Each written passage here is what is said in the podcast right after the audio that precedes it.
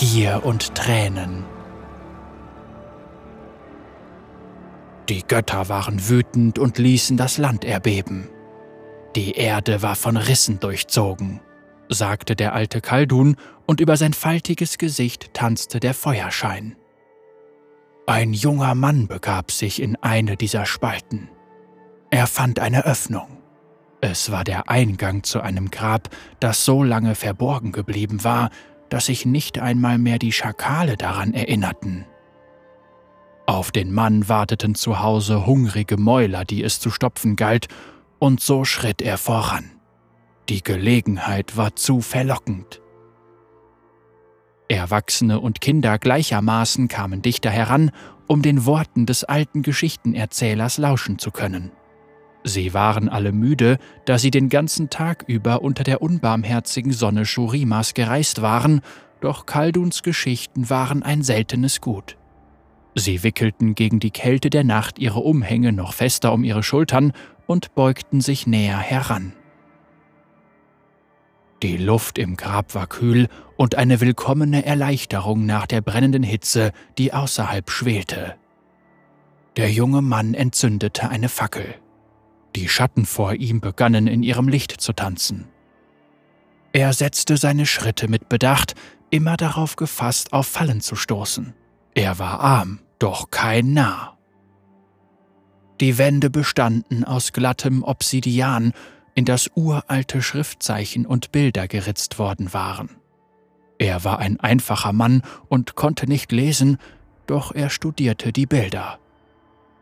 Er sah einen jungen Prinzen, der mit gekreuzten Beinen auf einer Sonnenscheibe saß, die von einem Trupp Bediensteter getragen wurde.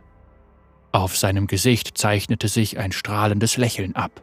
Truhen voller Münzen und anderer Reichtümer türmten sich vor ihm auf. Es waren die Gaben von seltsam gekleideten Boten, die sich vor ihm verbeugten. Er sah noch weitere Bilder, wieder mit dem lächelnden Prinzen, doch diesmal ging er zwischen seinem Volk umher.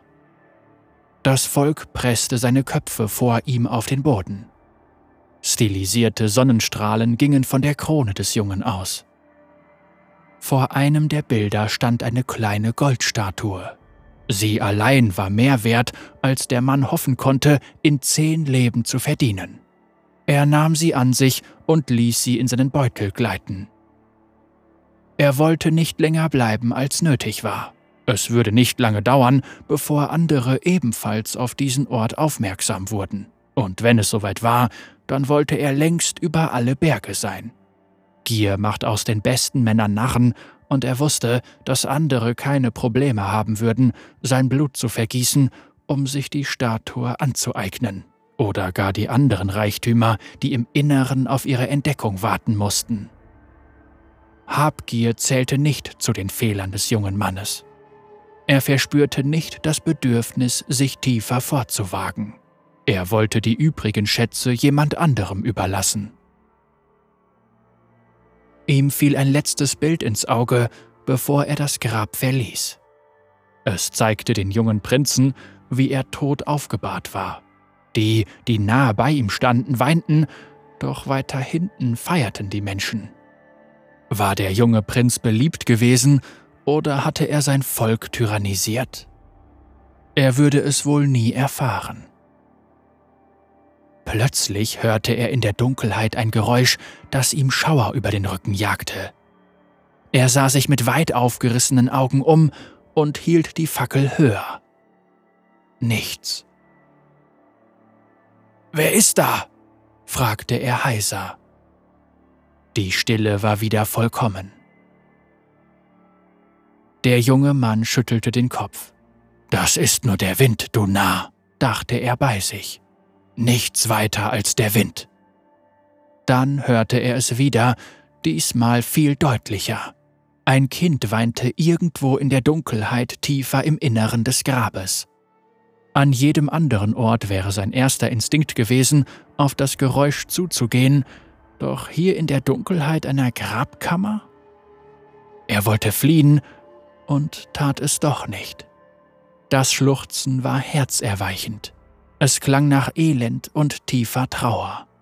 Gab es möglicherweise noch einen anderen Eingang zu diesem Grab? Hatte ein Junge einen Weg hier heruntergefunden und sich verlaufen? Er hielt die Fackel hoch und kroch voran.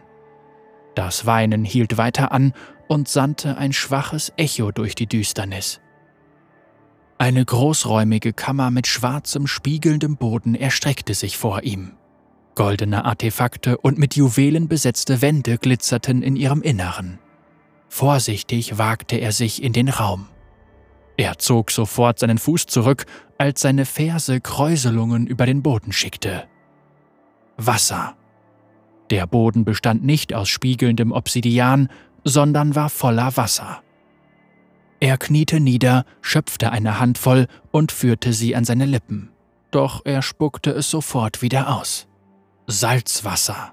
Hier im Herzen von Shurima, wo der nächste Ozean tausend Meilen entfernt war. Er hörte den Jungen ein weiteres Mal schluchzen, diesmal viel näher. Er hielt die Fackel vor seinem Gesicht und erspähte am Rande des Lichtscheins eine Gestalt. Sie schien zu einem Kind zu gehören, das dem Mann seinen Rücken zugedreht hatte. Vorsichtig trat er weiter in den Raum hinein. Das Wasser, das den Boden bedeckte, war nicht tief. Obwohl sich ihm die Nackenhaare aufstellten und sich seine Brust vor Furcht zusammenzog, machte er dennoch nicht kehrt. Hast du dich verlaufen? Fragte er und trat näher. Wie hast du es hierher geschafft? Die schemenhafte Gestalt drehte sich nicht um, doch sie sprach zu ihm. Ich ich erinnere mich nicht, sagte sie. Ihre Stimme hallte um den jungen Mann herum, als sie von den Wänden zurückgeworfen wurde. Der Junge sprach einen alten Dialekt. Seine Worte klangen fremd und waren doch verständlich. Ich weiß nicht, wer ich bin. Immer mit der Ruhe, mein Kind, sagte der Mann. Alles wird gut. Als er näher trat, löste sich die Gestalt vor ihm auf. Verwundert riss er die Augen auf. Die Gestalt, die er vermeintlich gesehen hatte, war nur die Onyx-Statue eines Gottes gewesen. Sie war weder der Ursprung des Schluchzens noch der Kinderstimme. Eine kleine, trockene Hand griff nach ihm. Der jüngste Zuhörer schnappte mit großen Augen nach Luft. Die anderen Kinder versuchten ihre Aufregung mit Lachen zu überdecken. Der alte Kaldun lächelte und ein goldener Zahn blitzte im Lichtschein des Feuers auf. Dann fuhr er fort. Der junge Mann sah nach unten. Der in Leintücher gewickelte Körper des winzigen Prinzen stand neben ihm. Ein dumpfes, geisterhaftes Licht ging von den Augenhöhlen des toten Jungen aus, obwohl sein Gesicht vollkommen in Stoffstreifen gewickelt war. Das leichenhafte Kind hielt die Hand des Mannes. Willst du mein Freund sein? fragte der Junge. Der Leinenstoff dämpfte seine Stimme. Der junge Mann wich zurück und riss sich von dem Kind los. Er blickte panisch auf seinen Arm.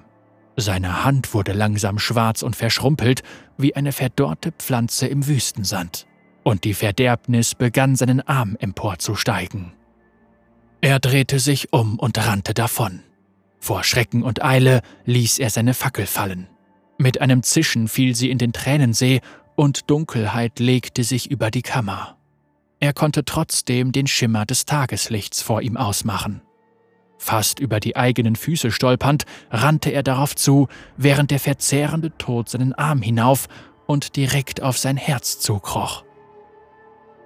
Er war jederzeit auf die tödliche Berührung des Jungen gefasst, doch nichts geschah. Nach wenigen Augenblicken, die ihm wie eine Ewigkeit vorkamen, sprang er aus der Dunkelheit zurück in die brennende Wüstenhitze. Es tut mir leid, hallte eine traurige Stimme in der Düsternis hinter ihm. Das wollte ich nicht. Und so wurde das Grab von Amumu freigelegt, sagte der alte Kaldun, und das tödliche Kind auf die Welt losgelassen. Jeder weiß doch, dass das nur eine Geschichte ist, plärrte eines der Kinder, das älteste unter ihnen, nach einem Augenblick der Stille. Amumu gibt es wirklich, sagte das Jüngste. Er wandert im Land umher und versucht einen Freund zu finden. Ihn gibt es wirklich, aber er ist kein Junge, sagte ein anderes. Er ist ein Jordel! Kaldun lachte und stemmte sich mit Hilfe eines knorrigen Gehstabes wieder auf die Füße. Ich bin alt und wir haben morgen einen langen Weg vor uns, sagte er. Höchste Zeit fürs Bett. Seine Zuhörerschaft begann sich langsam aufzulösen, während sie lächelnd in leisen, vertrauten Stimmen miteinander sprachen. Doch ein Kind bewegte sich nicht vom Fleck. Es starrte Kaldun ohne zu blinzeln an. Großvater, sagte es, wie hast du deinen Arm verloren? Der alte Kaldun sah an dem schlaffen Ärmel herunter, der an seiner Schulter befestigt war, und schenkte dem Mädchen ein Grinsen. Gute Nacht, meine Kleine, sagte er und zwinkerte ihr zu.